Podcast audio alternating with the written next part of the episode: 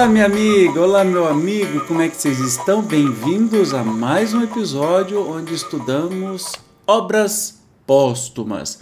Nós estamos aí na parte final estamos estudando uh, alguns itens sobre a Constituição, o capítulo se chama Constituição do Espiritismo.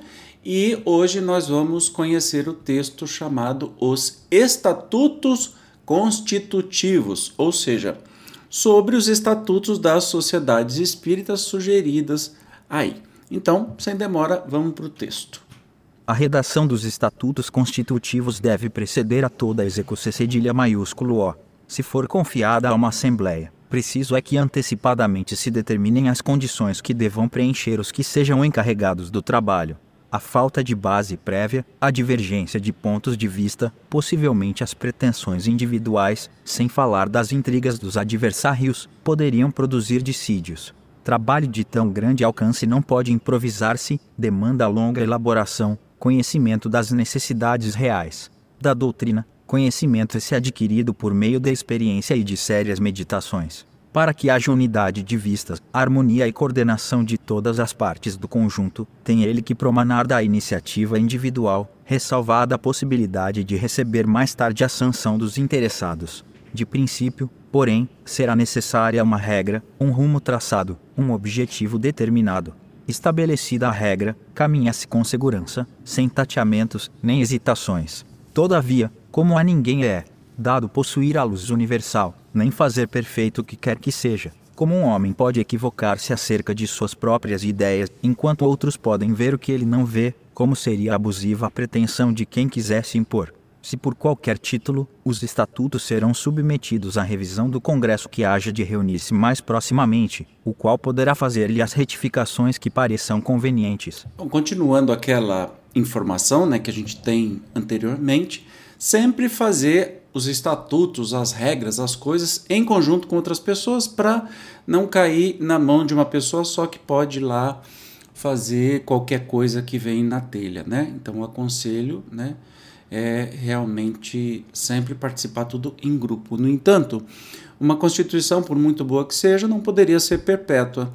O que é bom para certa época pode tornar-se deficiente em época posterior. Bom, a gente sabe disso com as nossas leis por exemplo, né? As leis elas são modificadas de tempos em tempos porque o que a gente vive hoje não é exatamente o que a gente vivia, por exemplo, há 10 anos atrás. As coisas mudam completamente. Então, é, um estatuto de uma sociedade espírita também muda deste mesmo, mesmo jeito. As necessidades variam com as épocas e com o desenvolvimento das ideias se não se quiser que com o tempo ela caia em desuso, ou que venha a ser postergada pelas ideias progressistas, será necessário caminhar com essas ideias. Dá-se com as doutrinas filosóficas e com as sociedades particulares o que acontece em política e em religião. Acompanhar ou não o movimento propulsivo é uma questão de vida ou de morte. No caso de que aqui se trata, fora grave erro acorrentar o futuro por meio de uma regra que, se declarasse inflexível, não menos grave erro seria introduzir com muita frequência, na Constituição Orgânica, modificações que acabariam por privá-la de estabilidade. Faz-se mister proceder com ponderação e circunspeção. Só uma experiência de certa duração pode permitir-se julgue da utilidade real das modificações. Ora, quem pode em tal caso ser juiz? Não será um único homem, que geralmente só do seu ponto de vista vê as coisas, tampouco será o autor do trabalho primitivo, porque poderá ser demasiado complacente na apreciação da sua obra. Serão os próprios interessados, porque experimentam de modo direto e permanente os efeitos da instituição e podem perceber por onde ela peca. A revisão dos estatutos constitutivos se fará pelos congressos ordinários, transformados para esse efeito em congressos orgânicos em determinadas épocas, e assim se prosseguirá indefinidamente, de maneira a conservá-los, sem interrupção. Ao nível das necessidades e do progresso das ideias, ainda, que há mil anos daqui, sendo periódicas e conhecidas antecipadamente as épocas de revisão, não haverá cabimento para se fazerem apelos, nem convocações especiais. A revisão constituirá não apenas um direito, mas também um dever do Congresso da época indicada, inscrever-se-á, de antemão, na sua ordem do dia, de sorte que não estará subordinada à boa vontade de quem quer que seja e ninguém poderá arrogar, se o direito de decidir, firmado na sua autoridade particular, se a revisão é ou não oportuna. Se, depois de lidos os estatutos, o Congresso julgar desnecessária qualquer modificação, declará-los mantidos na íntegra Sendo forçosamente limitado o número dos membros dos congressos, atenta à impossibilidade material de reunir neles todos os interessados, para que os que se reúnam não fiquem privados das luzes dos ausentes, todos estes poderão, qualquer que seja o lugar do mundo onde se encontrem, enviar à Comissão Central, no intervalo de dois congressos orgânicos, suas observações que serão postas em ordem do dia do congresso vindouro.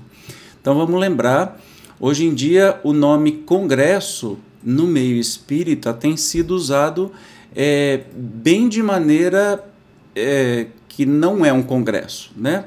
Na verdade, é um encontro com palestras, não tem nada de congresso. Congresso é um lugar onde há uma discussão de ideias com participação de todos, né? De uma maneira organizada. Então, o que se chama hoje é, congresso, na verdade, são simpósios, onde os palestrantes vão apresentar suas ideias e tudo mais, mas jamais congresso espírita não é isso o que se faz hoje. Ah, o que se aconselha aqui não, eu acredito que não tenha lugar nenhum do mundo, que é uma organização, né? partindo da casa espírita, de uma diretoria, e geralmente é assim, então muitas pessoas que aprovam ou desaprovam as, as ações ou o que, que vai acontecer naquela casa espírita, aí regionalmente, estadualmente, nacionalmente, mundialmente, os congressos organizados para decisões sobre o movimento espírita. Isso não acontece, tem coisas isoladas aí de uma ou outra associação é, que tem algumas atitudes, mas não é essa organização imaginada, talvez por Kardec, talvez pelos seus seguidores lá. Então, quando se fala em congresso, imagine que é uma reunião de muitas pessoas para decidirem alguma coisa, especialmente decidir o estatuto, por exemplo, de uma casa espírita que vai mudando com o tempo, tá? É sobre isso que a gente está conversando hoje. Nenhum movimento apreciável das ideias se esboça em período menor do que um quarto de século de 25 em 25 anos, pois é que a constituição orgânica do Espiritismo será submetida à revisão.